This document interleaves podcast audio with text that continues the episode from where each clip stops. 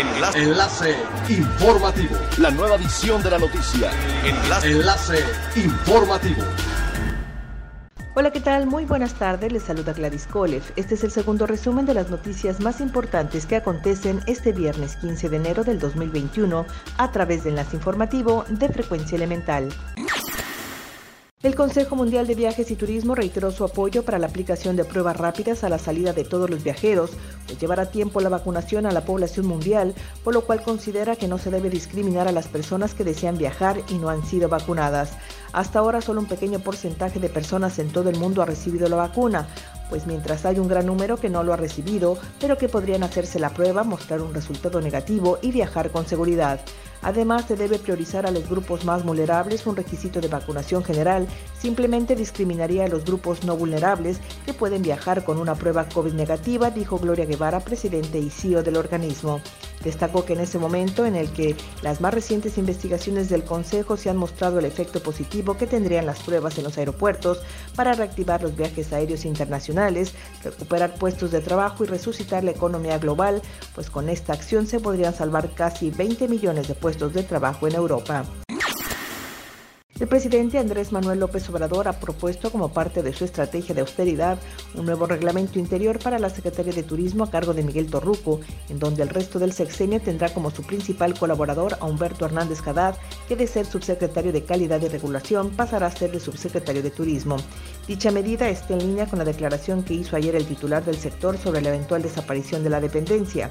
Es completamente falso. Hay que comprender que son épocas electorales, dijo en la presentación de una rueda de negocios entre los países vinculados al mundo maya. Con la estructura sugerida, el nuevo supersubsecretario tendrá entre sus múltiples atribuciones definir la estrategia de comunicación para el uso de la marca México y cualquier otra generada por la Secretaría, así como la entrega de información turística y para las campañas nacionales e internacionales con un escenario adverso debido a la segunda ola de emergencia sanitaria que afecta al mundo. Las navieras de cruceros Princess Cross y Holland American Line anunciaron que reprograman las salidas de sus cruceros hasta el 30 de abril, además de algunas fechas en mayo, junio y agosto. Princess detalló que reprogramó hasta el 14 de mayo los viajes por el Caribe, incluidas las escalas en los puertos de México y en la costa de California hasta principios de la temporada alta de viajeros, mientras que desde Alaska y Europa se suspenden las salidas de embarcaciones.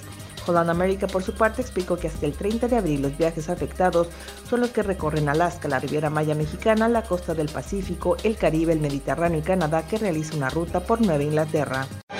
Es elemental tener buena actitud y mantenernos positivos, por ello también las buenas noticias son elementales.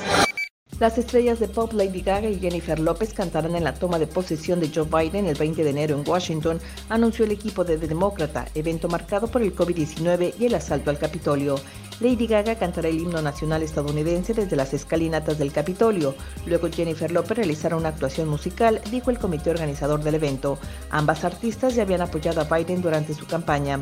La ceremonia de toma de posesión del demócrata será diferente a cualquier otra. Tanto los organizadores como la alcaldesa de la capital han pedido a los estadounidenses que no salgan a la calle y que la sigan virtualmente desde casa, ya que el país sufre el pico más alto de la pandemia. Siga pendiente de las noticias más relevantes en nuestra próxima cápsula informativa. No olvide seguir nuestras redes sociales, Facebook, Instagram y YouTube. Estamos como Frecuencia Elemental, en Twitter arroba frecuencia-e y nuestra página web www.frecuenciaelemental.com.